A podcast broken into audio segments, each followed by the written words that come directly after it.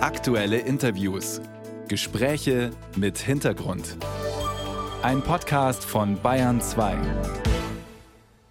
Donald Trump gewinnt also auch die nächste Vorwahl der Republikaner. Er konnte die Wählerinnen und Wähler in New Hampshire überzeugen. Donald Trump. Yes, Donald Trump. I voted for Donald Trump. I voted for Donald J. Trump. Trump all the way, absolutely. There's a lot of bad things going on in the world, and we really need President Trump back in office to help us. Dieser Wähler will Trump also zurück im Weißen Haus, um ihnen zu helfen bei all den Dingen, die in der Welt so los sind. Trump hat in New Hampshire damit Nikki Haley besiegt, die letzte verbliebene Kontrahentin um die Kandidatur der Republikaner. Wie deutlich er vorne liegt und was das nun für den weiteren Kampf um die Kandidatur bedeutet, dazu begrüße ich jetzt unsere Korrespondentin in Washington, Nina Barth. Guten Morgen. Guten Morgen. Trump hat gewonnen, das berichten unterschiedlichste Medien. Er lässt sich auch schon feiern vor den Kameras. Ist das Ganze denn jetzt schon offiziell? Es ist noch kein offizielles Endergebnis. Es sind jetzt im Moment 87 Prozent der Stimmen ausgewählt und es sieht so aus, dass Trump im Moment bei 54 Prozent liegt und Nikki Haley bei 44 Prozent. Also es ist eine eindeutige Sache äh, für Donald Trump, obwohl noch nicht 100 Prozent der Stimmen ausgewählt sind. Aber ähm, der Sieg steht fest für ihn. 10 Prozent Unterschied. War das vorher abzusehen, dass der Unterschied so deutlich ausfallen wird? Es ist nicht das, was sich Nikki Haley erhofft hat, denn ähm, die Umfragen, es gab verschiedene Umfragen und teilweise ähm, haben die Nikki Haley knapp hinter Trump gesehen, also weniger als 10 Prozentpunkte. Ähm, andere Umfragen haben gesagt, es werden wahrscheinlich mehr als diese 10 Prozent, aber ähm, letztendlich ist das ein Ergebnis, mit dem Nikki Haley nicht zufrieden sein kann, obwohl sie sich, als sie sich jetzt da äh, eben in New Hampshire auf der Bühne präsentiert hat vor ihren Anhängern, ähm, sehr kämpferisch gegeben hat und sie hat gesagt, es ist eine großartige Nacht. Aber ähm, eine großartige Nacht ist das nicht für sie. Das ist ähm, eine deutliche, eine bittere Niederlage. Wir können das ja nochmal anhören, was Nikki Haley heute Nacht gesagt hat. What a great night. God is so good all the time. Thank you, New Hampshire, for the love, the kindness, the support, and a great night here tonight. Thank you so much.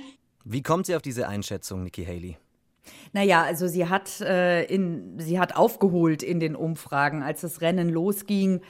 Ähm, als sie ihre Kandidatur verkündet hat, da lag sie mit weitem Abstand äh, hinter Donald Trump und auch hinter Ron DeSantis. Und sie hat in den vergangenen Wochen und Monaten, anders als Ron DeSantis, immer mehr aufgeholt. Und jetzt vor New Hampshire sah es tatsächlich so aus, als könnte sie ähm, Trump am Ende vielleicht sogar schlagen. Das war mit Sicherheit ihre Hoffnung ähm, auch wenn die Umfragen zuletzt das nicht mehr vorhergesagt haben. Aber es gab eine Zeit, da waren sie wirklich sehr eng beieinander in New Hampshire. Und äh, das ist ähm, das, worauf sie eben ihre Hoffnungen gesetzt hat, auf diesen Bundesstaat. Nikki Haley hat ja vorher schon deutlich gemacht, dass sie auch bei einer Niederlage nicht zurückziehen wird. Sie spricht davon, dass das Rennen noch nicht vorbei sei. Allerdings muss man auch dazu sagen, noch nie hat ein Republikaner die ersten beiden Vorwahlen gewonnen, wurde dann aber nicht als Präsidentschaftskandidat gekürt. Hat Haley jetzt überhaupt noch irgendwelche Chancen, Trump zu verhindern? Das sieht im Moment überhaupt nicht danach aus, denn äh, man muss schon die Frage stellen, wenn sie es nicht in New Hampshire geschafft hat, wo will sie es schaffen? Denn da waren die Vorzeichen für sie wirklich sehr, sehr gut. Sie hat da ähm, prominente Unterstützung gehabt, unter anderem vom Gouverneur äh, von New Hampshire, Chris Sununu. Sie hat viel Geld investiert in, diese, in diesen Wahlkampf in dem Bundesstaat. Und es ist auch so, dass ähm, unabhängige Wähler dort wählen durften. Also Wähler, die nicht als Demokraten oder Republikaner registriert sind, die konnten sich an diesem Abend oder an dem Tag in New Hampshire eben entscheiden, ob sie demokratisch oder republikanisch abstimmen.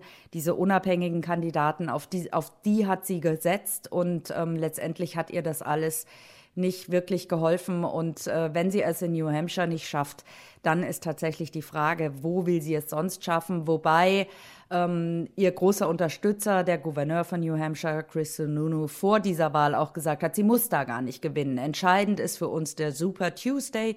Der ist am 4. März. Ähm, da stimmen 16 Bundesstaaten parallel zueinander ab.